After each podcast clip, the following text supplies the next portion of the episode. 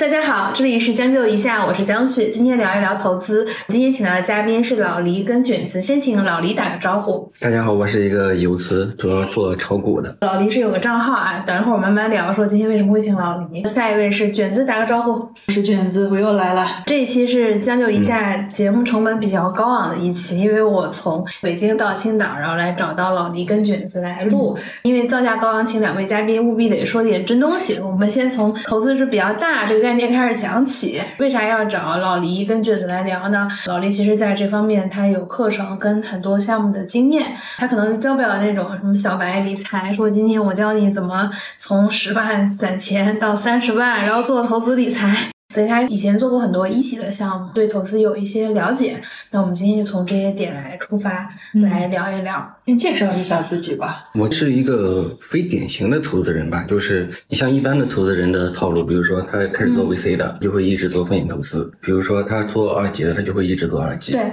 这其实我们看到大部分的金融机构人都是这个状态的。我比较特殊，是因为我又做过一级，又做过并购，又做过二级，因为这里面发生了很多的奇葩的故事，导致了我的这个职业生涯曲线比较曲折。人家的直线是接螺旋式上升，是跳跃式上升。你这不是跳跃式上升，应该是跳跃式平行。所以你跟很多人的视角可能是有一些不一样的。应该是有一些不一样，可能更注重是什么呢？比如说一级市场，比如说我是做一个早期投资的，那么我投的项目，我就怎么看一个好项目，找到一个好项目。但是问题是，早期投资有一个非常严重的问题，就是退出的问题。那一般早期项目的退出，除了并购啊，那更多的可能是上二级市场。但这个项目上了二级之后，我能不能退出，可能是一个问题。我能不能卖得出去？我当时买的价格是不是够高了？所以我可能在这方面。具备一定的相对优势，因为我做过二级嘛，所以我知道什么样的项目可能在二级的时候能卖出，卖的价格会好一些。什么样的项目我们现在投晚了就不要投了，可能会多一些这样的经验。这个会让你在投项目上更成功吗？不会，投资的不确定性，而且你发现漏洞了吗？谁家游资是这么搞的？对，游资游资游资不是打法吗？其实我觉得最重要的一个问题，并不是说能不能提高你的成功率，还在于说你的决策权和你的合伙人，或者说和你的同事之间能不能磨合好关系。每一个人或者每一个同事，或者我们公司的很多的机构里面的人员，他们每一个人的能力是不一样的，但有的时候。我会觉得我的能力会更强一些，他会觉得他的能力会更强一些，导致大家的磨合不好，然后这个项目退出可能会推迟，就会发现可能项目退出的情况。其实说到这种项目投资呢，对于我们个人来说还是太大了。今天请老黎还是具体来讲一讲，基于你过往的经验，对我们个人的投资会有一些建议。那我觉得把这个问题再聚焦一下，觉得很多听将就一下的人呢，很多还是以互联网以互联网人为主，大部分的互联网人，我觉得他们的收入都是在三十万到六十万这个区间是比较多的。但是大家会说互联网年薪百万什么？我觉得这个比例没有大家想象的那么高。金融也差不多，金融也没有大家想象那么高。大家看到那个平均值都是被极高的异常值给拉高的，大部分人收入是没有那么多的。对，也就是卷子说的那个信息茧房嘛。当你能看到的时候，往往是他的话语权更强，让你看到了一些话语权较弱的，可能你都看不到。我觉得很多 三十万到六十万的人，他可能在财经上的知识没有那么多，对投资也不是特别了解。我会先说一下我周围这几年看到的情况，嗯，比如说在一七年，我周围有很多去会做跟比特币相关的事情，我会发现，尤其程序员同学讨论这个东西会非常的多。会做很多投资，有的赚的，有的血本无归的多。还有听说什么很多什么狗狗币，还有什么币什么币的，挺多的。有的人还去相关公司工作了，也有。后来有公司已经不在了，因为法律法规的问题。这有一批。周围再就是前两年买基金也比较多的人。那 P to P 我就没说，因为我周围有一个曾经成功上市的公司，五十号员工变现过，跟我同龄的一个女生，后来买了。几十万的 P to P 都血本无归，这挺正常，这不算一个正常的投资。就会发现，互联网人对于投资这件事情的理解还没有那么多。还有一种我的感受是，之前我们有很多这种互联网公司，它都是在港美股上市的，所以会发现很多互联网公司的人非常喜欢买港美股。他们会觉得我是互联网人，我对这个业务很理解，所以我对这个投资也非常理解。我觉得这是在互联网公司工作的人会去做投资的几大类型。我觉得业务上的熟练不代表投资上的熟练，也就是你对业务很了解，不代表你投资很了解。他可能没有资本市场那个视角，是吗？就比如说刚才我们说吧，一个典型的问题，比如说刚才咱们说 P to P 也可能血本无归，比特币也可能血本无归，嗯，然后还有一个叫基金也可能血本无归。基金也能血本无归吗？假设嘛，但是你看啊，就是你问的这个问题非常好，基金也可能血本无归吗？就人们三个都很有可能亏钱，但是基金血本无归的可能性更少一些，这就是确定和不确定的问题。其实我们一直就是假设自己对任何事情都是确定的，就导致了我们的亏损。比如说比特币，你说它上涨的话，它就会一直上涨下去吗？不一定。就比如说基金，那它上涨了就会一直上涨下去吗？也不一定。比如说 P2P 百分之十承诺每年百分之十的，比如说保本金的业务，但实际上这个承诺背后的项目是什么，其实也不确定。做投资最难的，并不是我看好了一个业务，而是我理解了这个业务的确定性和不确定性。所以不代表说我要懂这个业务该怎么去做，正好跟互联网公司创业相反。互联网创业，比如说我们当时创业的时候，不是说这个东西我准备好了，我再去 all in。那等你准备好了 all in 的时候，已经晚了不。对，互联网公司不是边 all in 边准备好边写 mapping 吗？对对对，但在投资正好相反的，做投资如果说你没准备好全 all in，那你就可能血本无归没。了。给你的听众给科普一下，就是老黎说的投资跟交易是两件事。哎，对这个先讲一下，对这这个确实不是大家 很多人理解的交易和投资是不一样。不一样。我们得定义一下什么是交易，什么是投资。那在老林，你怎么去定义这个交易？我觉得投资和交易的区别在于你看的对手方是谁。如果说你是交易，你的对手方就是除你之外的其他人，都是你的对手方。比你资金多的人，比你资金少的人，都是你的对手方。但是如果说你是投资的话，可能就不太一样。你的对手方可能包括一部分其他的人，但是最重要的是公司，就是你看的这个项目和业务是你的真正的对手方。所以说交易的时候，你要了解对方是怎么想的，然后预判他怎么想。但对方也会这么想，对方也会预判你怎么想，你也知道对方会预判你怎么想，所以你就要预判别人怎么预判你怎么想。我作为一个普通小白听众，听到这儿我已经不想再懵了，已经懵了，不想做投资跟交易了。我是觉得这个理解起来就已经开始有难度了。这就相当于一个博弈嘛，这就是一个博弈，不是说看谁更聪明，还是看谁更傻。那普通人说我更傻，普通人不会说我更傻，普通人只会说我更聪明。为什么不会是我？这大部分人心态，很多人在很多事情上都会觉得我是另外的，我是不一样的。说到这里，我还有一个问题啊，因为前两年基金是比较火的，其实现在会发现基金的热度开始降了。以前就是什么张坤啊、葛兰啊，热度很多。你看最近我们就看不到这种明星基金经理了，包括大家会发现，哎，买的基金好像不怎么赚钱了。那二零二三年这个时间点。还是一个适合，比如说去买基金啊，去做一些基金交易，甚至是定投啊这样的操作吗？我觉得分两种吧，一种就是说，如果说你能拿个五年以上，或者说四五年以上，那我建议你是持基或者持股的。现在是持基和持股买入的比较好的一个时机因。为它的低点是吧？对，但是如果你坚持不了三到五年，那我建议你持币，不要持股，因为你因为这三五年可能还有一波不确定性，因为这种不确定性它会反复的磨砺，这样的话你难不住嘛，难不住你早晚还是亏的。今天找老李主要是想问问说，给我们这些比较普通的人一些跟投资或者交易上的一些建议。如果这个话题比较大啊，那我们觉得从比较从心态准备上，你有什么建议吗？我觉得，如果说我们要做投资，比如说我们是普通人，我们都假设我们是普通人了，那我们要想我们有什么相对优势？比如说信息上你有优势吗？没有。钱上你有优势吗？你有更多的钱？也没有。所以说你是一个弱者，所以从一个弱者的角度，就要从弱者的角度上去找弱者的相有一个对优势。优势，比机构可以拿这个钱投的时间更长。机构有三五年的必须要给股东回报的一个期限，你可以拿到死为止。但是这个东西就没有兑现的那一刻呀。对，有兑现的一刻，就说我们作为一个弱者，嗯我们的可能的优势在于什么？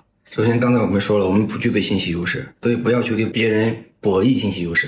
我举个例子来说，比如说现在我们看到行情自二零二二年开始，然后一直就不好，我们知道为什么吗？我们不知道啊，但是我们是不是知道不好？我们知道不好，我们明确的发现说市场上机会变少了，或者说嗯大家出行的消费的意愿度可能没有预期的那么好。但是这些是真的影响股市的原因吗？我觉得不是，不是，不是，是我们不知道，我们不知道就不能说它是底儿，这就说明它存在不确定性。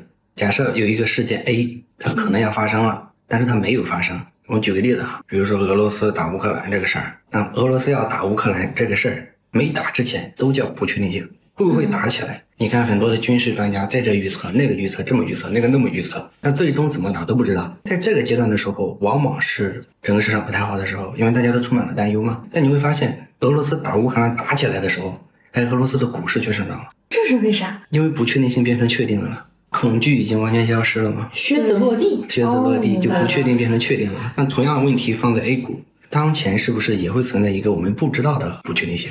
如果这样想的话，确实是。对，这就是我刚才说的。我说，如果你拿不到三五年，你就不要去拿，因为你会发现它可能存在不确定性，但这个不确定性是什么，我们不知道。未来会不会发生？什么时候发生？我们不知道。当发生了那一刻的时候，可能才是你要拿不到三五年的那批人该去研究的时候。所以说现在存在着不确定性。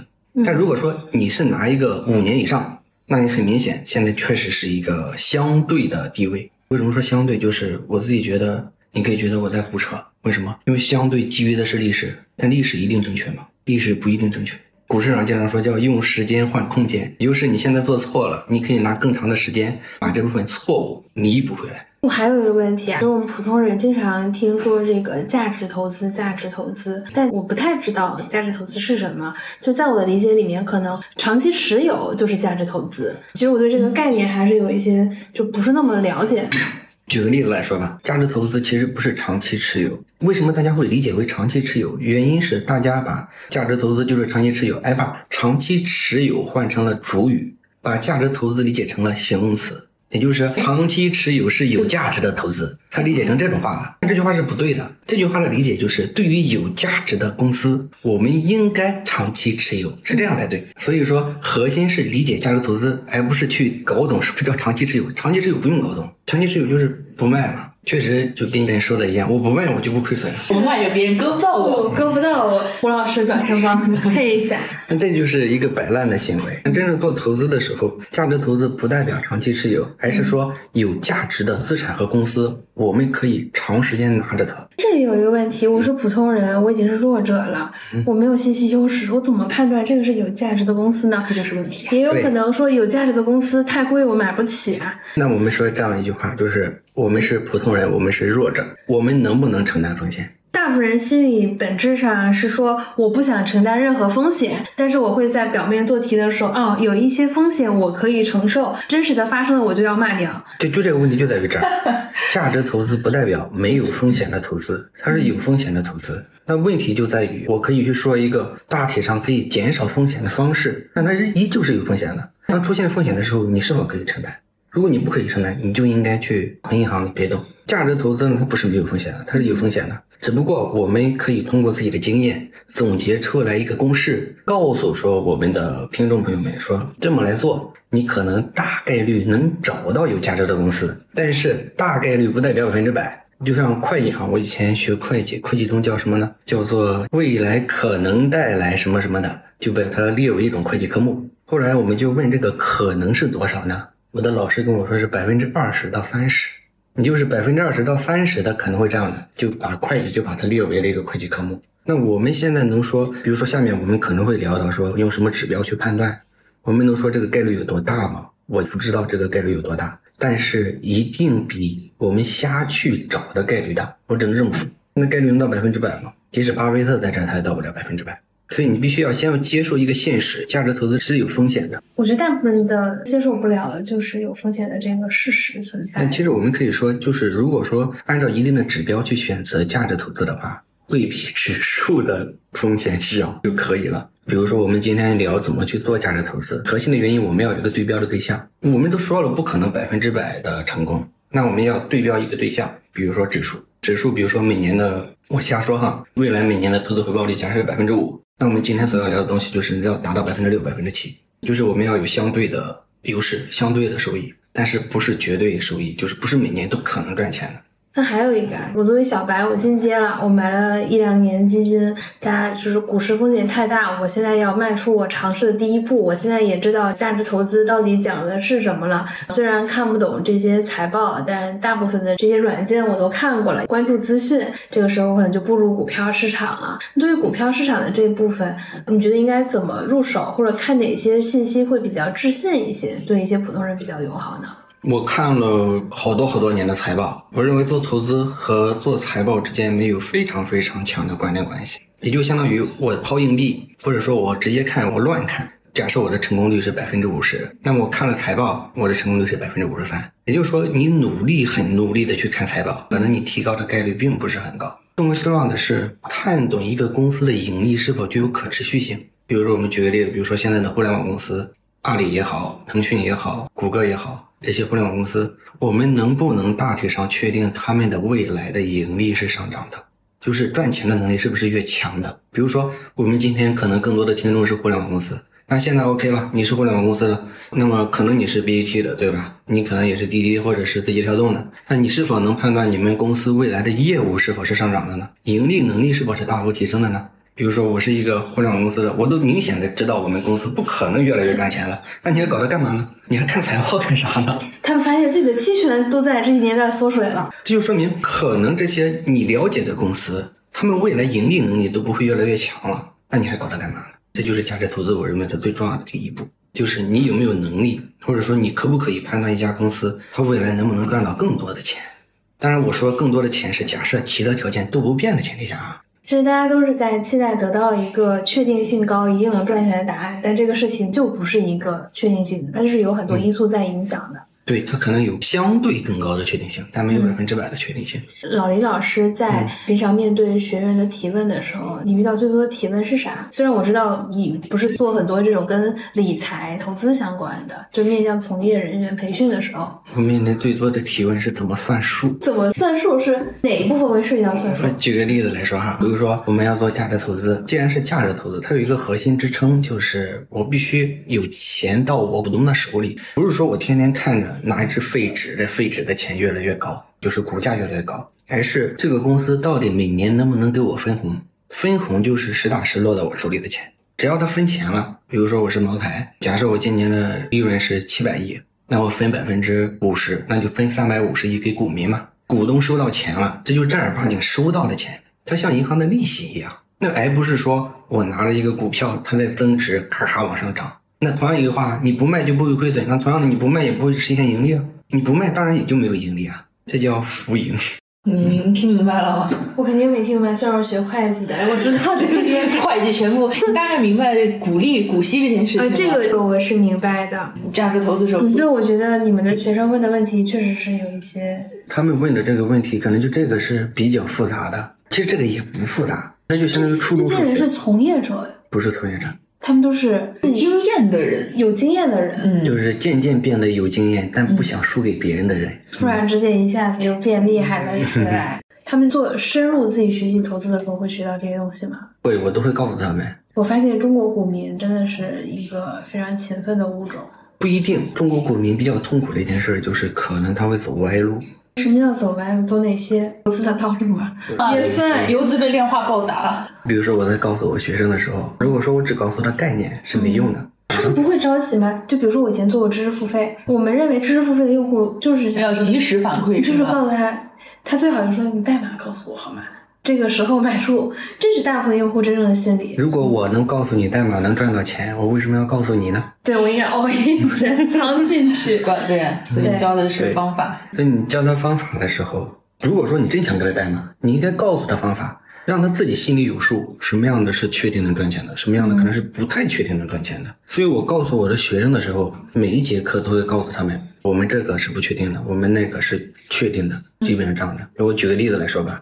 比如说，我们会说到一些动力电池的公司，可能大家都会比较知道这些公司的名字。我说，如果没有其他的变化，就是没有政策的变化，没有环境的变化，动力电池的价格会持续走低，这个就是确定的。为什么？因为竞争已经发生了，只要存在竞争，大家就会打价格战，所以价格会持续走低，所以这就是确定的。那什么是不确定的呢？比如说。某个老外对于我们的制裁，这就是不确定的。所以说，我告诉他们什么是确定的，什么是不确定的。然后我们先把确定的东西理出来，去判断这家公司未来会怎么样。当我们发生不确定、不确定发生的时候，才叫确定嘛。刚才咱们讲俄罗斯打乌克兰这个事儿，没打的时候就是不确定，打了就要确定性。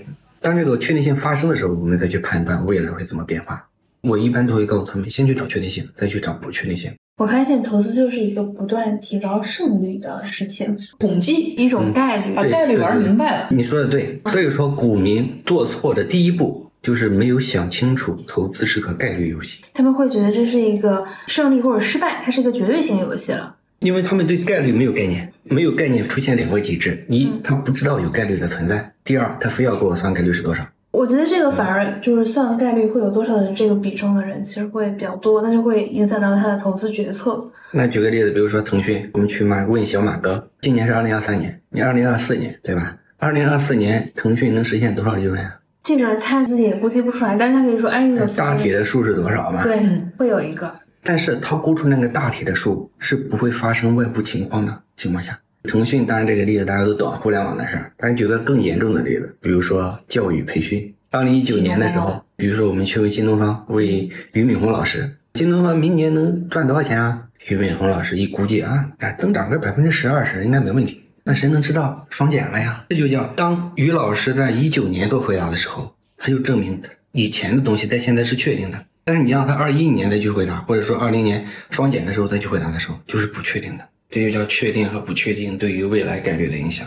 那我们是不是也没有办法预测到俞敏洪后面他们会做直播电商？预测不到。所以说，你看于老师没有做直播电商的时候，新东方也没有什么变化呀。也挺惨的。对呀、而且那个时候，就算有新东方内部的人跟你说内幕消息，我们有谁谁谁谁谁谁在做嗯直播间，你敢说他他的股票？那也不敢，因为那时候他们没做出成绩，甚至对啊就是只有几个人看所。以还是一个道理嘛，就是当于老师开始做东方甄选的时候，他做的时候，没人会相信他会成功的。但是当董宇辉火了之后，大家发现还是有价值的，都是这样的。做投资都是找到确定性之后再去买，而不是说他要做了就能成功，一个道理。所以你谈价值，你要真做价值投资，你就要去找确定性。那还有一个问题啊，投资这件事情正确的解法，除了价值投资，有没有其他的一些解法？有比如说，没有信息优势？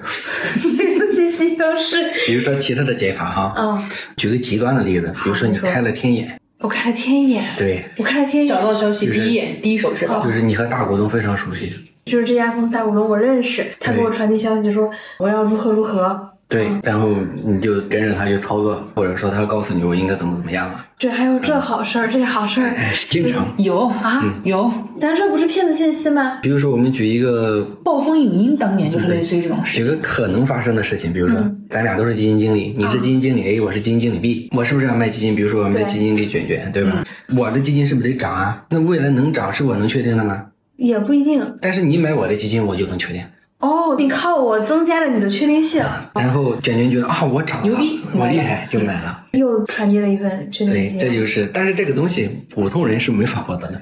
对，这是没有办法，这个就是嗯从业人士。那普通人在这里面，除了这个开天眼、价值投资，还有什么方式吗？还有没有没有其他的？高频量化，高频电话好像也不要是这么要聊着还得有技术。也有技术，普通人也不行。普通人也不行。那这样听起来，普通人没什么参与手段。普通人，你比如说现在大家比较弘扬的叫指数基金，其实指数基金就是赌国运，也就是整个经济未来会不会好？你觉得中国经济蓬勃发展，那你就买指数基金，那一一定好啊！一定好，对吧？但问题是什么样哈？嗯就是一定好是一个方面，就是我们现在不是宣扬大家去买指数基金啊。如果当你现在买指数基金的时候，你是确定未来它一定涨的，对吧？对，但是这个时间长度是不一定，它可能明天，它也可能十年之后。对，问题是为什么会出现这种情况？就是以前如果没错，未来肯定一定涨。举个例子啊，比如这个茶杯，二十年前是一块钱，现在应该就到二十块钱了。那现在二十，对不对？那每年可能按经济增长率涨上去，对不对？那你说它现在二百呢？就它本来值二十，现在给它炒到了两百，那你说未来还能按经济增长率涨上去吗？我觉得很难，这个东西已经有过高的溢价了，它不能再，有个行业不就这样的吗？就是这样，估值、价值、价格，所以它要有一个好的价格。那梁老师，我还有一个问题啊，这样听下来，其实就只有价值投资、开天眼和这个指数基金，普通人用得上。开天眼普通人用不上，没有信任。开开不了，开不了能能开到天眼就不是普通人。哦，对，开天眼普通价值投资，我还想了解更多。除了您说的这个例子，我还可能看看什么东西啊，或者遇到其实我什么方法。因为我觉得您说的这些都太大了，我肯定不是听二十分钟我就能解决这个问题的我。们就说一些简单的吧哈，比如说我们没法判断一个公司是不是好公司，但是我们要我们把自己当做弱者嘛，我们是这个市场最弱的菜鸡。那什么样能提高我们的胜率呢？就是是不是说以前时间越长越好的东西可能相对它是好公司的可能性就大呢？比如说，咱举个例子哈，啊现在有两家公司，瑞幸和茅台。假设瑞幸你投它一百万，假设公司啊不是我们股东，公司用一百万投到瑞幸里面去，瑞幸一年可以给你赚二十。茅台呢，投一百万进去，一年也能赚二十万。当前看下来，两家公司赚钱的能力是一样的，对不对？嗯。但是瑞幸假设经营了十年，茅台经营了六十年，都是这样的。那谁是好公司的概率更大一些呢？可能是茅台啦。哎，对，这就是我们弱者优势找到相对的优势，这是弱者的情况下找到相对优势的第一种。看数据，哪家公司越长时间它的盈利能力越强。假设盈利能力就用一个指标好了，打开股票软件都能看到 ROE，那是不是大概率说明它比其他公司更有优势呢？比如说举个例子，比如说巴菲特为什么投可口可乐？因为可口可乐有上百年的历史。他在一九七几年投的时候，可口可乐可能都几十年了，在长达几十年的历史里，可口可乐都是这么的赚钱。那是不是要比一个刚成立了三年的互联网公司也这么赚钱的，未来成为好公司，或者说是个好公司的可能性要大呢？所以说，这就是对于弱者来说的相对优势。看历史时间越长，那当然这个肯定是存在不确定性的。那我们只能说，当一个公司的越长时间内它的回报率越高的时候，可能它就好公司的概率就比较大。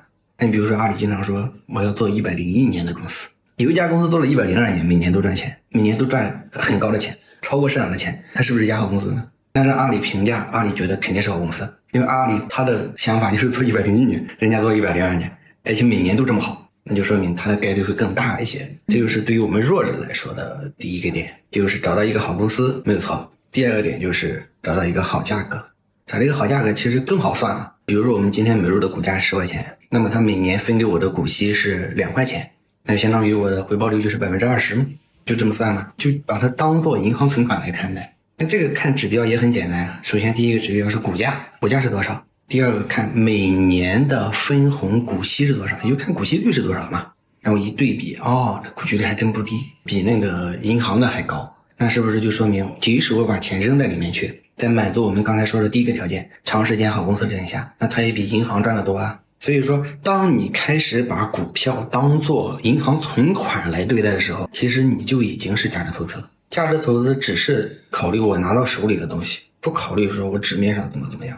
那叫浮盈和浮亏，不考虑。对，今天听完这几期，我对一些之前看起来很烧的概念又理解了。他说到 ROE，其实我读大学的时候我学过这个，你回去可以看看一下，再看一下。其实 ROE 本身是没有意义的，长时间的 ROE 才有意义。一年的 ROE 能说明什么呢？比如说，我们成立一家公司，我就往里边注资十万，然后呢，明年我假设赚了一百万，那你看吧，我去掏倍吗？没有意义，短时间的没有意义。这是一个相对指标，也就是时间越长，ROE 值很高，能说明这家公司是好公司的概率比较大。我说的是好公司的概率比较大。不是，它一定是好公司啊！我发现金融机构的人说话严谨，就是我说的概率。对，这就是最简单的判断。那为什么我会告诉大家这个指标？原因是我已经在前面交代大家了，就是有风险，你接受不了风险就应该去买存款。对，就别动，你先学，别动的意思不是说你就把股市从你的大脑中删除，啥都不看啊，我就只看银行存款，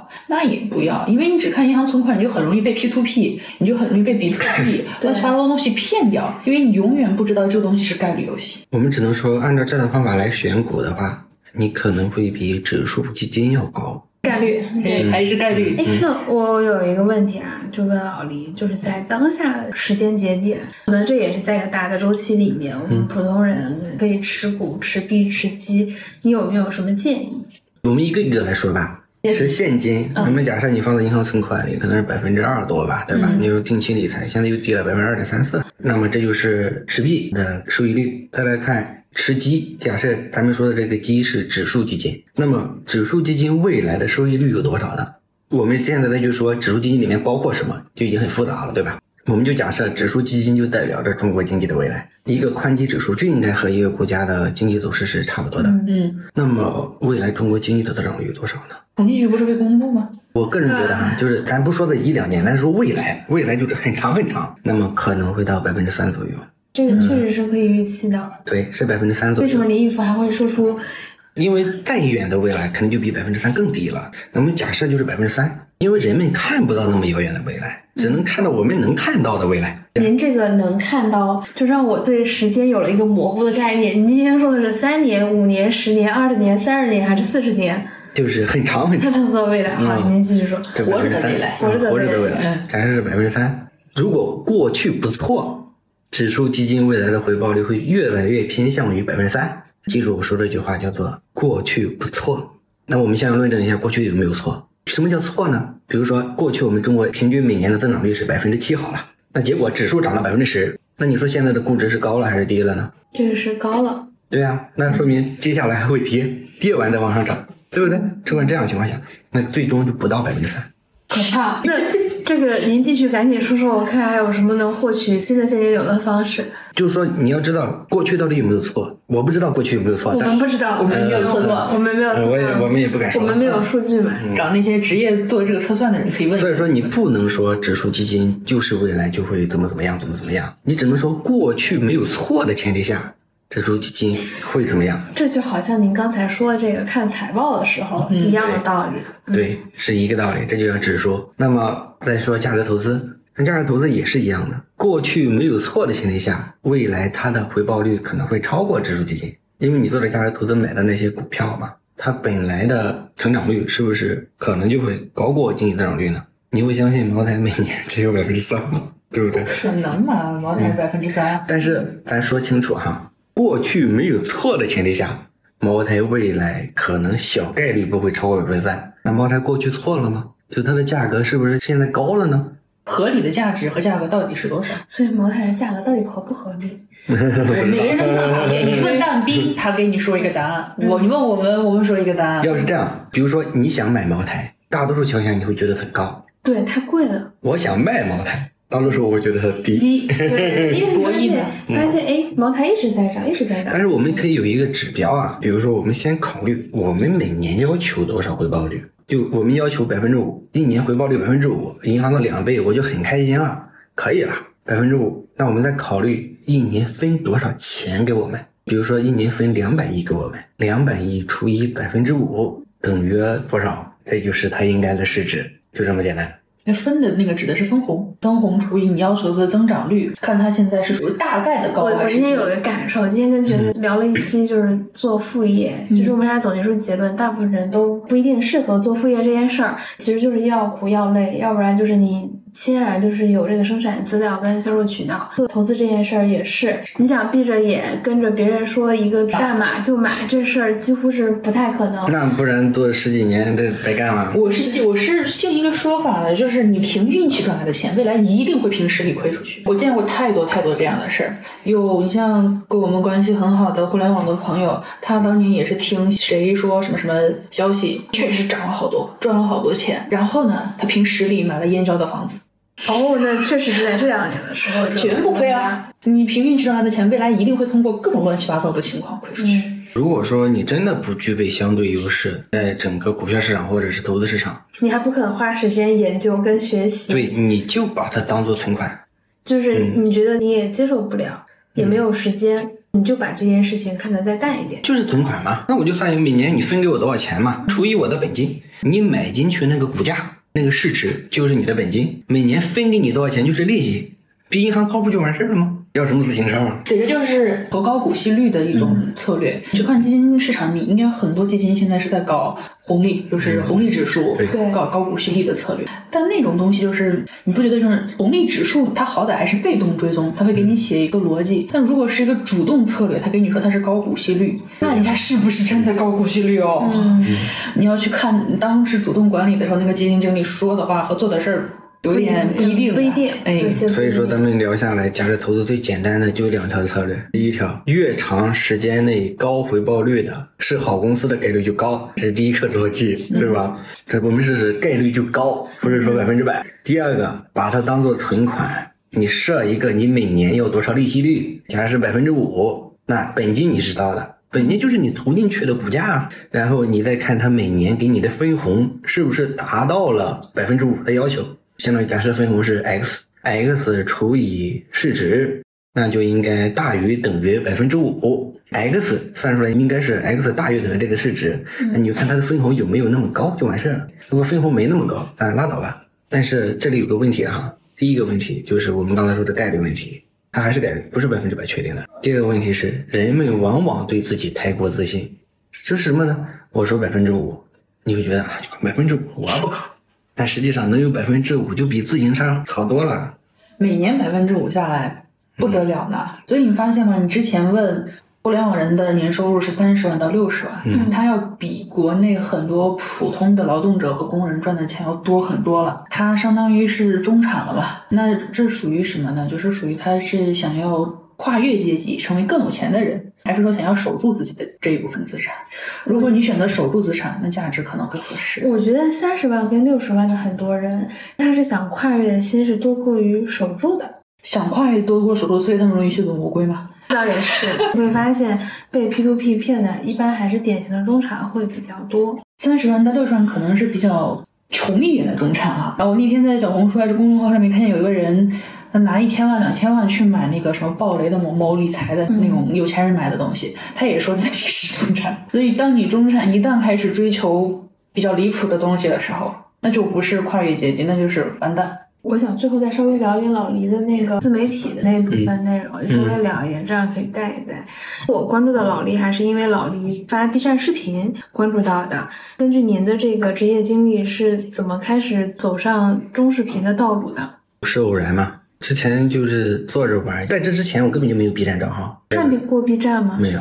那时候觉得 B 站都是一些二次元，其实我说实话，一七年的时候，老板派我说我们要做瑞达里奥那个活动，嗯他说你去联系几个抖音上的 KOL，我那个时候才下载了抖音，那个时候还是一个南方抖音、北方快手的一个阶段。对，还有小火山，是不是？啊，对对，还有火山视频，对。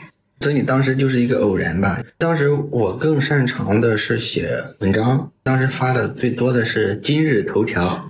哎呦，您这还是头条老用户？哎，其实头条用户的中年男性非常多，是喜欢看老于这种类型的内容。其实我在今日头条当时挺火的。之前我们后来重新更的时候，今日头条还有八万多粉呢。那其实挺多的，因为头条其实比 B 站可能更难涨粉，因为它是信息流的这种阅读。我可以不关注你，但是我还是能刷到你还是能刷到你，只要点了喜欢，次数也比较多后来朋友说做视频嘛，就做视频，但做视频一直就不温不火嘛。我想着不温不火，我就该去的那个回机构里面继续干去了。这个不应该有个概率问题吗？你当时做自媒体的时候有考虑过这个概率问题吗？没有，没有考虑过，因为这和创业就和投资刚好相反嘛。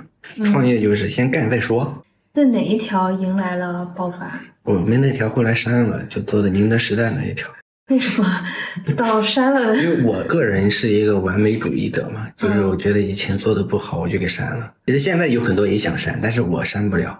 已经掌握在运营手里了，就没有机会删掉了。嗯，是的，这里面你做过的内容里面，你最喜欢自己做的哪一条？下一条。那 你真好，创作者的回答。那老林老师，你有考虑过再回机构吗？还是说一直做这件事情？我们可能会继续运营，但不会投入太大的精力了，因为这个时代已经过去了。下个时代是啥？不知道，我就是会觉得，从二零二二年的上半年开始，我就发现有一些当时的中视频作者就慢慢的不更新了，或者以前的团队从四十人缩小到二三十人，从大办公室到小办公室，到后面这个停更了。我印象最深的是，当时跟巫师同期有一个数据很高的一个作者，那个时候我发播客，他就私聊，我们俩已经好几年都没讲过话了。他说：“江旭，你现在在做播客赚钱吗？”我说不啊，这个没什么商业化模式啊我。觉得就是热爱吧，就是现在能更下去的很多的 UP 主都是用爱发电。对，这就是热爱。对，然后我就打跟他聊的时候，我同时打开他那个 B 站的主页，我说，哎，我发现你二零二一年七月份就不怎么更新了。他说，哦，我说我二零二一年初就不做了，你看到是因为后期显得慢，那个时候我们就顺便更新了一下，我现在已经就回到金融机构做量化了。这个是大部分我看到的金融机构的人当时做中视频，而且我看到很多作者基本上现在已经回到以前的工作岗位，可能这个当时的一些流量分成啊、买断机制啊这一段就过去了。是，我觉得这个时代已经过去了嘛。当时做的时候，或者说你涨粉或者有很多粉丝，你可能当时就没有想过你到底想做一个什么样的人。你当时有想过这个问题吗？后来就感觉你渐渐的就不是你自己了。被流量冲昏了头脑你被架上去了，啊！你被架上去了，对，然后你就必须得想，啊，你下一期该做什么，大家会喜欢什么。你比如说，我举个例子来说吧，比如说像我这种投资人，你会觉得我会做蜜雪冰城的话题吗？对我开始觉得都应该做宁德时代嘛。对，但是我做了。对，我刚才看到你就是前面这有数据好像甚至做了吴亦凡的走红资本运作破产之路。这就是说，你当时被流量裹挟了。如果说他能给你一个很好的反馈，比如说你能赚到钱，你可能能持续下去。但是如果你赚不到钱的时候，你会想，你还是你自己吗？你到底想干什么？如果说这个阶段再持续下去，你可能就会抑郁了。其实很多那种创作者还挺容易走入抑郁的这个。因为他不知道他接着做下去的意义是什么，或者说他到底想干嘛？特朗普这个也是你自己愿意做的吗？不是，其实一度是那几年的流量密码，只要你随便讲一个这样的事情，再跟大国关系再稍微扯上一些，那数据也很好。最近我还挺感慨，昨天跟卷台交流一下，我们看到那个王潇发了一条 B 站视频，他要就是继续读学习读书去了。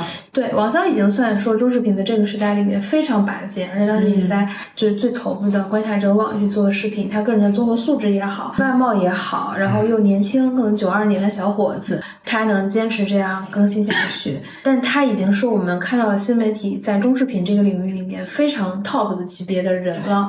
其实也就这样。其实腰部作者和腰部以下的作者，他没有全职的空间。我觉得中视频至今都没有一个很好的变现模式。甚至我觉得知识付费那个时代还比这个稍微好点儿，至少人家做的每一个产品都是为了卖钱，然后它还可以一个商业闭环。但中视频没有平台补贴，包括平台补贴其实越来越低。我觉得很大一定程度上，大家坚持不下去就是商单消失了，这也跟互联网公司没钱这件事情有很大的关系。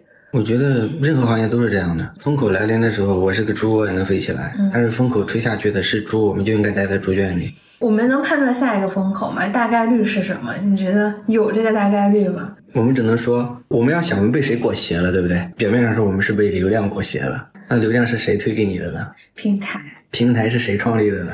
是民营企业家，嗯，是资本投入的，对不对？那我们要去做资本，不这事不就解决了吗？所以我们要炒股票，回到本质，就我们要做价值投资，我们要看到这个好的平台，尤其是中产们，你你不要想着能在这种时候还跨越阶级，想屁吃，不存在。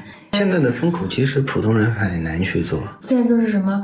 人工智能，这很难，有很高的这个要不就是商业火箭，这更难了，这还不如这个人工智能，人工智能，卫星通信，什么半导体啊，什么这种。现在想通过互联网赚钱哪有机会了？因为互联网大厂都不赚钱，真的。对对对，就是地主家现在都没有余粮了。就是再想通过互联网赚钱还是很难的。但我觉得可能会有更多的小钱可以赚吧。但是很多时候就是能在猪圈里的，往往就是好猪嘛，至少它有猪食吃，对吧？但有的时候飞上天的不一定是猪啊，有的能掉到猪圈里，说明它没死，对不对？还能吃点猪食，挺好的。但是这掉地上摔死了，那你就什么都没有了嘛。所以对我们而言，就是要么好好保住工作，要么看自己身上到底有什么能力，去吃点猪食，挺好的。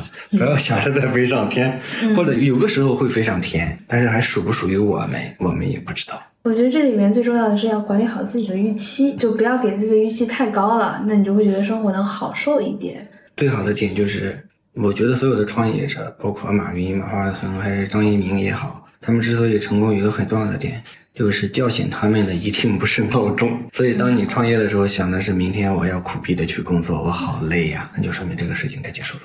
好，这一期还是很开心，在青岛和卷子跟老倪来录这一期，我们就从投资很大这个话题说下来，然后讲到这个价值投资，到我们普通人在这个时间点应该选择做什么，最后居然还能从老倪的职业经历里面再回到说我们普通人应该买股票，应该怎么过当下，这也算商业闭环了。那这一期的将就一下就到这里，欢迎大家分享、点赞、评论这一期的播客。